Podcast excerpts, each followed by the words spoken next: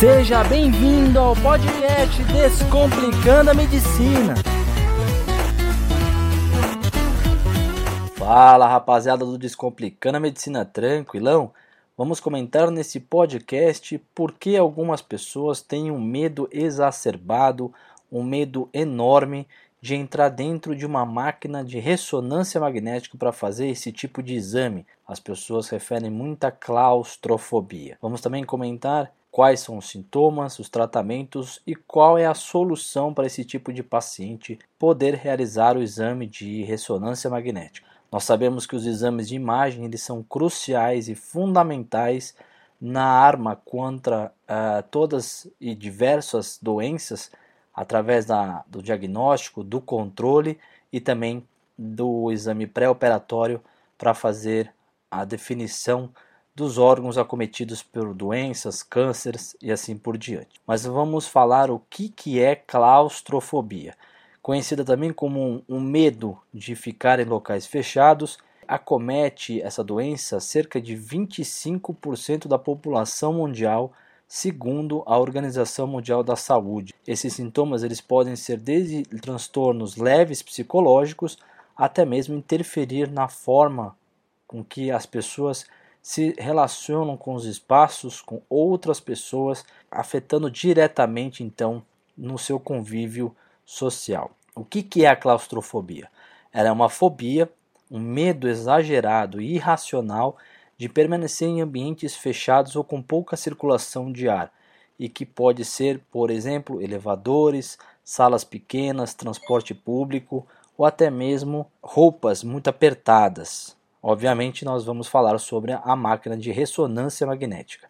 Se você tiver alguma dúvida e quiser saber o que é uma ressonância magnética, procure no nosso site, lá tem todo o texto explicativo o que é um exame de ressonância e nosso canal do YouTube Descomplicando a Medicina, lá você vai ver tudo sobre o que é ressonância magnética. Então, o que acontece é a pessoa desenvolve a claustrofobia e essa claustrofobia em ambientes fechados leva a uma impressão, uma alteração psíquica, levando a uma angústia e até mesmo o síndrome do pânico. Quais são os sintomas então desta crise de angústia, de síndrome do pânico e de nervosismo?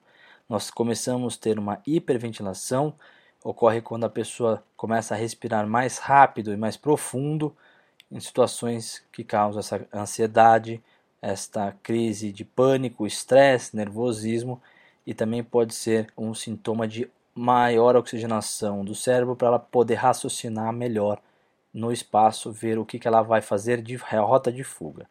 Tem o suor excessivo, que a transpiração ela é mais característica do estresse. Quando você está estressado, quando você tem medo, você sua mais aumenta então a sua circulação através da adrenalina, a frequência cardíaca sobe e aí o seu fluxo sanguíneo fica mais periférico, levando à ruborização da sua face e levando então o aquecimento do corpo, levando à produção excessiva do suor.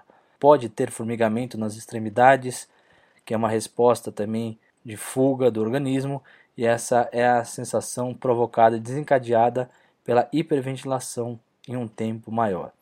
Pode haver pressão no peito, pode haver borramento de visão, tonturas, desmaios, entre outros fatores.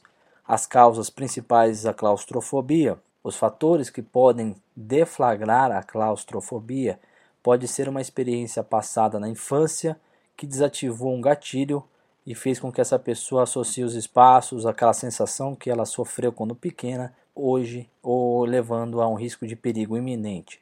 Então pode ter sido preso e mantido em lugar confinado por acidente quando criança, ter sido abusado ou intimado quando criança. Em ambientes com multidões, pode ter se perdido dos pais ou amigos durante a sua infância e juventude e também história familiar de claustrofóbico. A claustrofobia ela tem tratamento, obviamente. Pode-se fazer terapia cognitivo-comportamental, TCC, através do treinamento da mente, do modo com que se sinta menos ameaçado nos lugares, lugares fechados, em pequenos espaços, ajudando então ao paciente, a pessoa claustrofóbica, a controlar esse medo de locais fechados. Também tem a terapia medicamentosa, que é através de medicamentos vai diminuir essa ansiedade, a crise do pânico, levando então ao controle medicamentoso dos sintomas desta agitação, tremedeira, mal-estar, síndrome do pânico e nervosismo.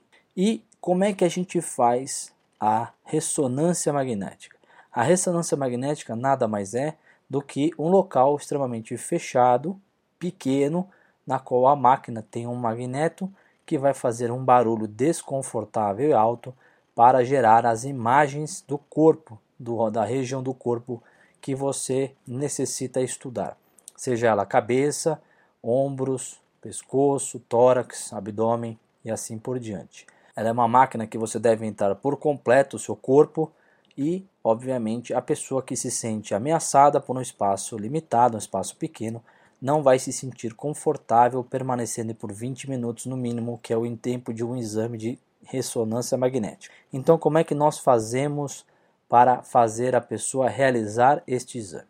Como eu disse, existem diversas intensidades de crise síndrome do pânico, de nervosismo, desde uma pessoa que simplesmente não gosta de estar em ambiente lugares fechados, mas fechando o olho e ela consegue pensar e racionalizar para que ela necessita fazer o exame e assim consiga fazer, até aquela pessoa que não consegue tolerar entrar num ambiente fechado. Então, nós podemos utilizar uma simples sedação venosa para um paciente com uma crise mais leve, mais branda, nós podemos fazer uma medicação ansiolítica para ele, levando a um sono durante o exame, fazendo com que ele durma durante este procedimento, não pensando e não observando este espaço fechado. E, obviamente, para aquelas pessoas que têm um grau mais elevado, um grau maior, mais grave de claustrofobia, não há outro meio a não ser anestesia geral, como nós fazemos para cirurgias. A anestesia geral ela é feita através da intubação traqueal, seja por máscara laringe ou por tubo orotraqueal, e a pessoa fica sobre anestesia completa geral enquanto durar o exame, assim como uma cirurgia. Quando acaba o exame de ressonância, o anestesista irá fazer a remoção deste tubo pela boca, levando o paciente a despertar e assim voltar à sua atividade habitual e ser dispensado da recuperação pós-anestésica para casa. Existem os riscos da anestesia geral, como qualquer outro procedimento cirúrgico, como deve-se manter o jejum pré-operatório, história de alergias, histórias de cirurgias e anestesias prévias, conhecimento da saúde prévia do paciente e se por acaso houver um descontrole da pressão arterial, diabetes mellitus ou propriamente da doença que está sendo investigada, este exame através da anestesia geral pode ser contraindicada, tá certo? Então, este é o tratamento que nós fazemos para o paciente que tem claustrofobia, sofre de claustrofobia, poder fazer o exame de ressonância magnética. Gostou? Se você gostou, deixe aí um comentário, curta nossas redes sociais, nosso Instagram, arroba Zanata, o nosso site www.descomplicandomedicina.com.br ou então o nosso canal do YouTube Descomplicando a Medicina. Um grande abraço, até o próximo podcast e até lá.